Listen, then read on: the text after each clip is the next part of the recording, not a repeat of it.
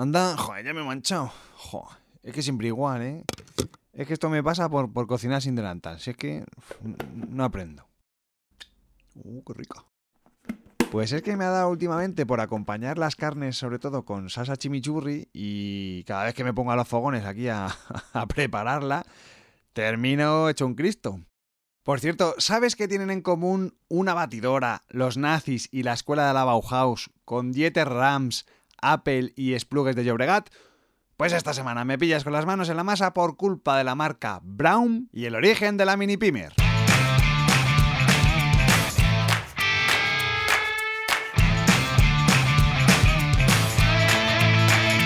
Brand Stoker con Rubén Galgo.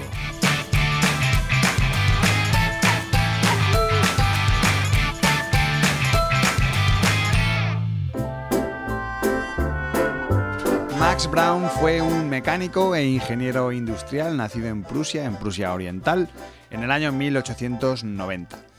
Con 31 años, en 1921, creó un pequeño taller de fabricación de componentes para electrodomésticos en Frankfurt. Y desde el principio la empresa se caracterizó sobre todo por sus ideas ingeniosas, por sus soluciones de productos innovadores y también por el uso de los últimos desarrollos técnicos. De hecho, su primer producto fue una correa de transmisión que reducía de forma significativa el desgaste de la misma, que fue todo un descubrimiento. Ocho años más tarde, Brown ingresó en la industria de la radio por la puerta grande gracias al desarrollo de unos receptores de radio. Lo cierto es que la calidad de sus componentes le dio cierta reputación en el sector y esto le llevó a pensar que bueno, pues si, eran capaces de producir lo más difícil, ¿no? Los, los, componentes, oye, ¿por qué no iban a poder fabricar una radio completa? Así es como llegó el primer producto integral fabricado por Brown, un amplificador de potencia que le convirtió en uno de los primeros fabricantes europeos que combinó la radio y el tocadiscos en un mismo aparato.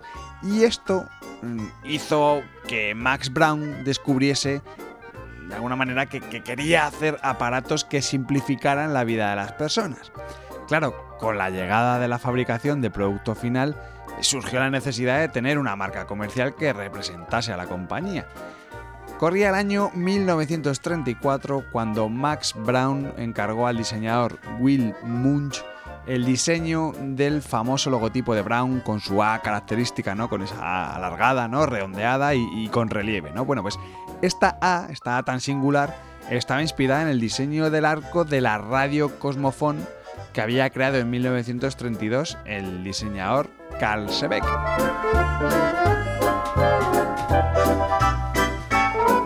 Era cuestión de tiempo que llegara la fama y, el éxito, ¿no? Al final en este tipo de marcas pues siempre pasa más o menos igual, ¿no? Y ambos, fama y éxito, se materializaron en la Exposición Universal de París de 1937, cuando Brown recibió el premio por sus logros especiales en fonografía. En el fondo era gracias al desarrollo de una batería de radio portátil, por, por entendernos, ¿no? Pero ¿qué pasó? Que estalló la Segunda Guerra Mundial. Ya sabes que muchas de estas marcas al final siempre, antes o después, llega una, una guerra, ¿no? Y, y, y, al final termina siendo una oportunidad o al final termina siendo un lastre, ¿no? Bueno, pues en el caso de Brown se vio obligado a dejar prácticamente la producción civil. Y curiosamente, una de las cosas que siguió produciendo fue el Manulux. Es que me flipan estos naming que era una linterna de bolsillo alimentada por una dinamo manual que vendió más de 3 millones de unidades y se convirtió en el primer producto Brown fabricado en serie. Aquí tengo que hacer un pequeño inciso porque no quiero que confundas a Max Brown, que es nuestro protagonista hasta el momento, eh, con Werner von Braun, que es el ingeniero estrella de los nazis que terminó siendo clave en la conquista estadounidense de la Luna, que no tiene nada que ver. Vaya, que, que este Brown, nuestro Brown, no tenía ningún tipo de vinculación con, con, los nazis, ¿vale? Desgraciadamente, en 1944 la fábrica de Brown en Frankfurt quedó destruida casi por completo y no fue hasta el año siguiente que Max pudo empezar a reconstruir la empresa con ayuda de 150 empleados. Es cierto que la guerra cambió Europa, ¿no? Esto lo sabemos todos, ¿no? Pero sobre todo también cambió Alemania y Max Brown se dio cuenta del potencial que tenían determinados segmentos de mercado que estaban emergiendo. Por eso poco a poco fue introduciéndose en la fabricación de aparatos, de aparatos de cocina, de aparatos de afeitado, y así decidió desarrollar la primera afeitadora eléctrica, la Brown S50, con el apoyo de su hijo Arthur, y la primera línea de electrodomésticos de la marca. La afeitadora, por cierto, fue diseñada en 1938 por el propio Max, pero bueno, pues su fabricación se tuvo que retrasar un poquito por culpa de la guerra. Y es que esta máquina de afeitar es una de las más vendidas de la historia. Por otro lado, dentro de los utensilios de cocina, tengo que hacer mención especial a la batidora de cocina Multimix, que más adelante dará lugar a que esta historia viaje hasta España. Aprovecho este momento para invitarte a que te metas en nuestra página web y veas un montón de imágenes de todo esto que te estoy contando, súper chulas, y de todo lo que te voy a contar, que, la verdad que mola mucho. Recuerda que nuestra página web es brandstoker.com. Este podcast es una iniciativa de Brand Stoker, el estudio especializado en creación y gestión de marcas de Rubén Galgo. Si lideras una empresa o eres la persona responsable de crear o rediseñar la marca de tu compañía, no dudes en ponerte en contacto con nosotros. Búscanos en nuestra web brandstoker.com.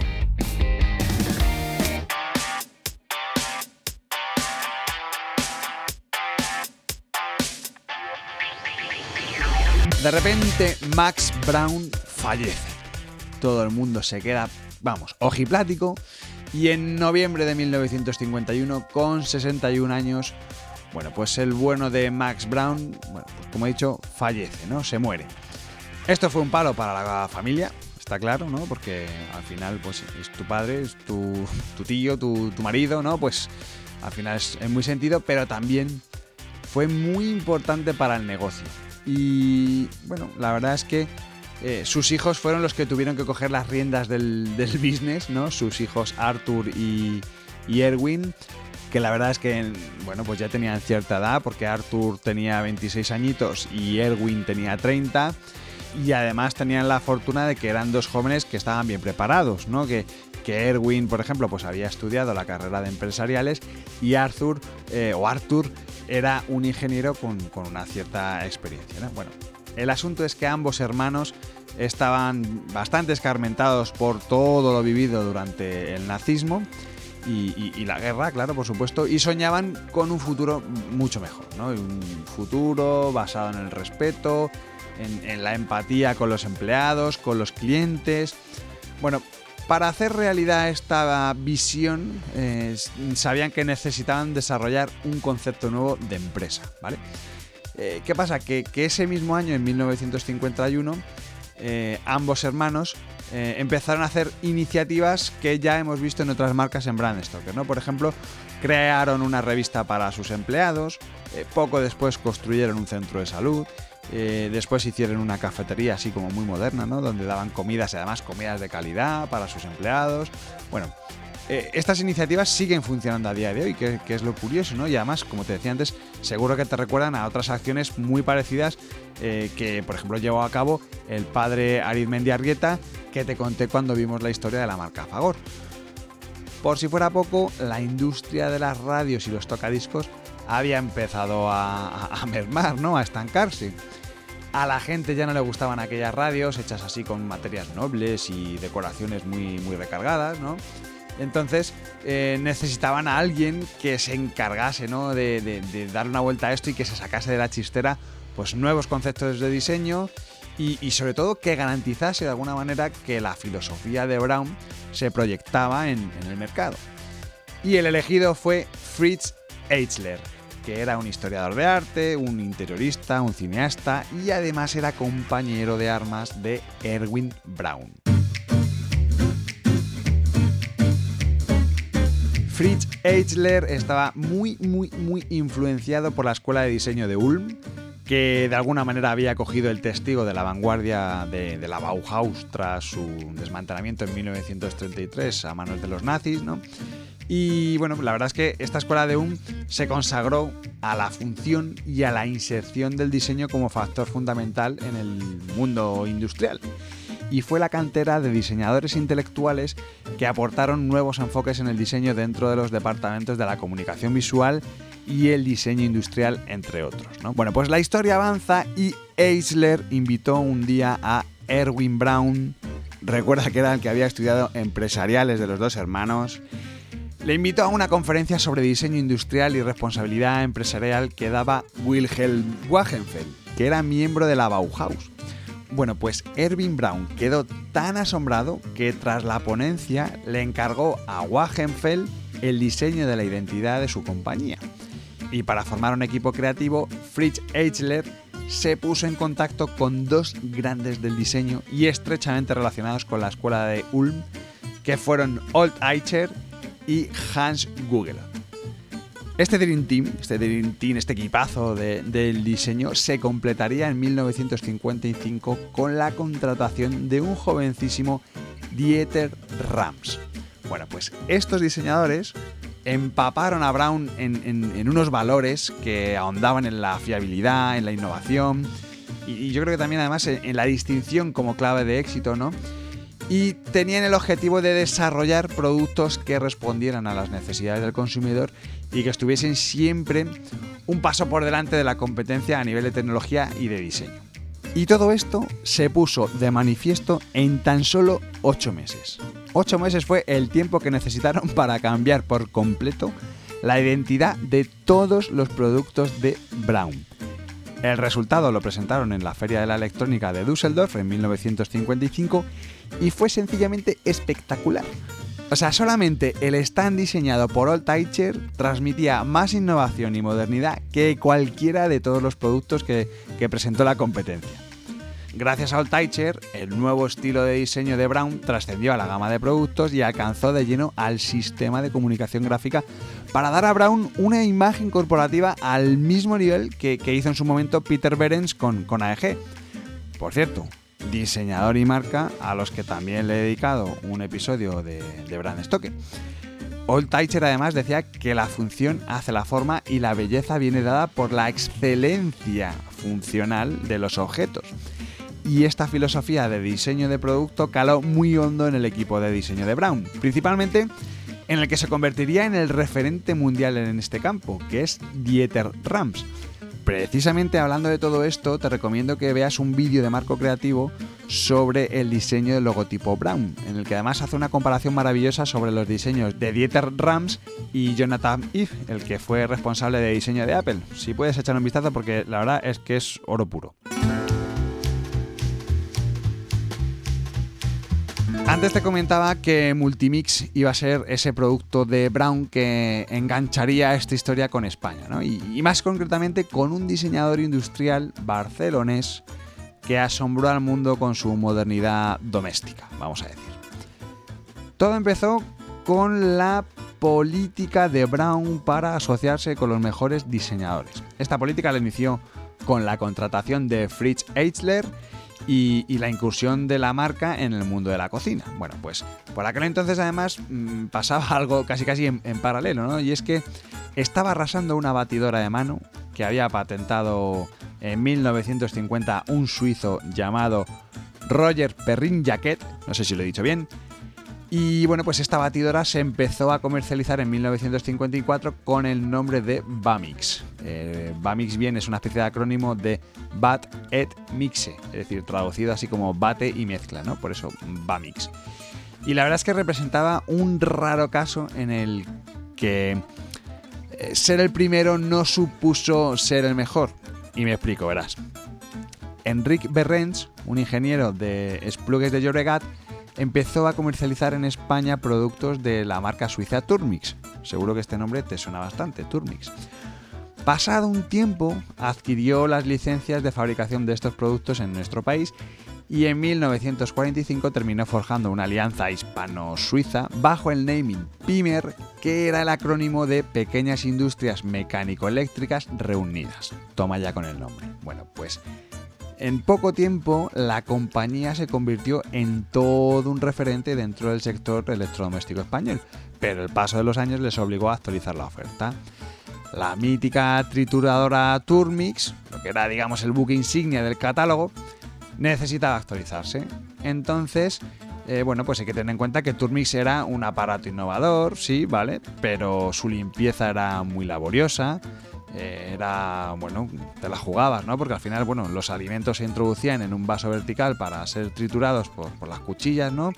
Y cuando eso lo ibas a limpiar, pues te jugabas el dedo, ¿no? Y además es que eh, pesaba bastante, ¿no? Porque pesaba casi, bueno, más de 3 kilos. Entonces Pimer confió la tarea de renovar la Turmix a un joven diseñador industrial llamado Gabriel Lluelles Rabada. Durante la experiencia traumática de la posguerra, Gabriel Lluelles comenzó a diseñar pequeños electrodomésticos que facilitaban mucho la vida de las personas, pues eran extraordinariamente útiles, eran sinceros, eran, eran bueno, pues productos sin artificios, ¿no? que eran muy funcionales y él quería facilitar la vida de las personas. Básicamente es lo que quería, ¿no? ¿Te suena un poco esta, esta filosofía? Bueno, pues con esta idea dio sus primeros pasos como delineante y perito industrial mecánico eléctrico en Pimer entre los años 1947 y 1962.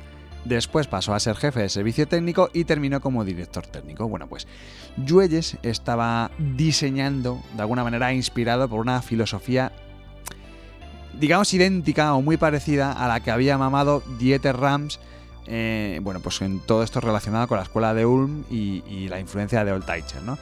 Y esto precisamente despertó el interés del alemán por su trabajo.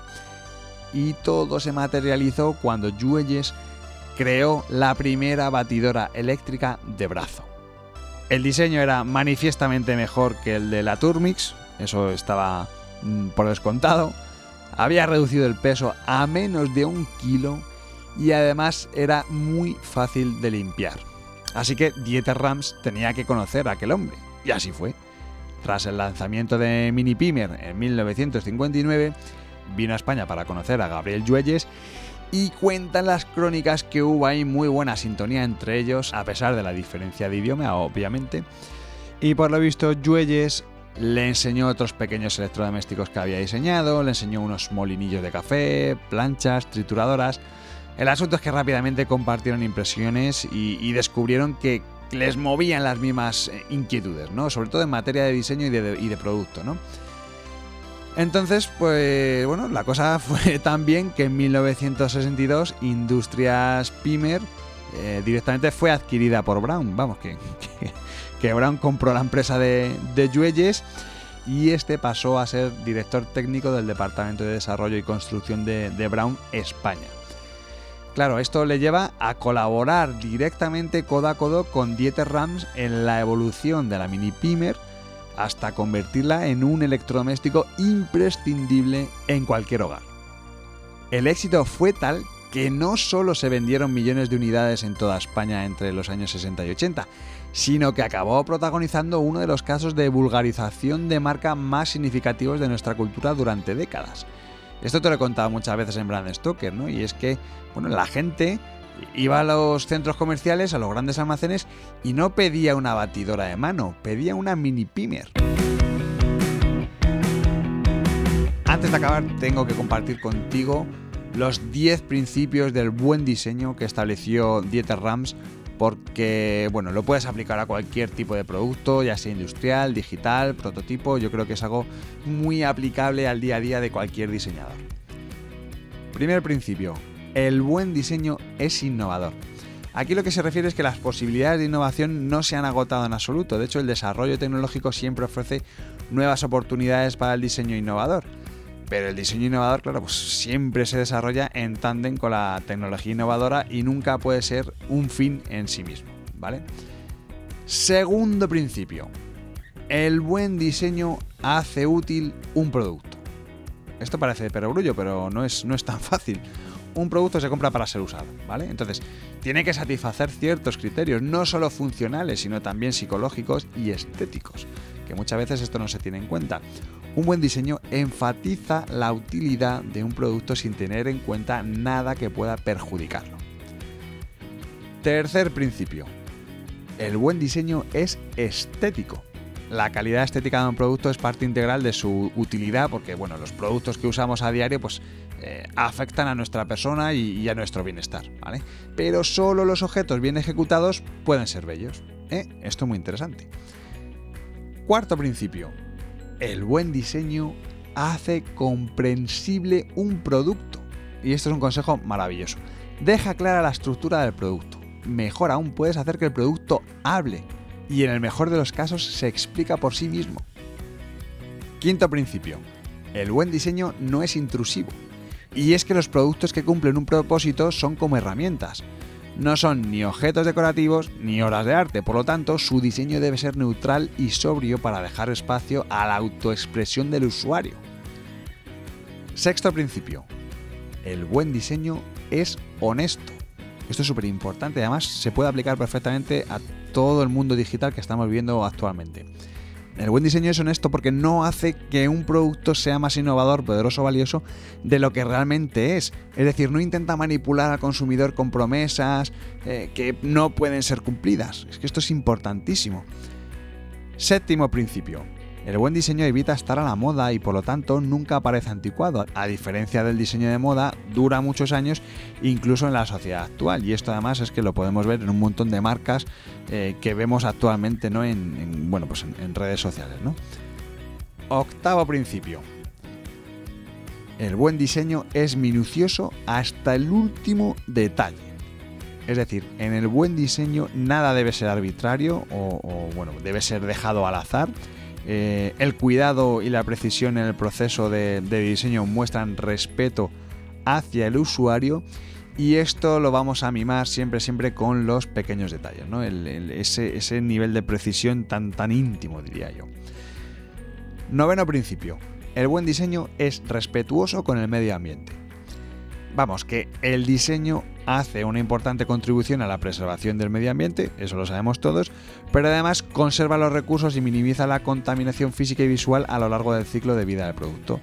Esto además me viene a la mente el ejemplo de Nespresso, marca de la que también hemos hablado en Brand Stoker, y toda esa optimización de las cápsulas y, demás, ¿no? Y bueno, todo, todo este problema legal que tuvieron, que si eran cápsulas de aluminio, que contaminaban y luego las cambiaron, en fin. Bueno, y por último, el décimo y último principio, el buen diseño es diseño en su mínima expresión. Esto es resumiendo mucho, ¿no? Lo del menos es más que, que, siempre decimos, ¿no? Bueno, pues menos, pero mejor porque se concentra en los aspectos esenciales y los productos no se cargan con lo no esencial. Es decir, volvamos a la pureza y volvamos a la simplicidad.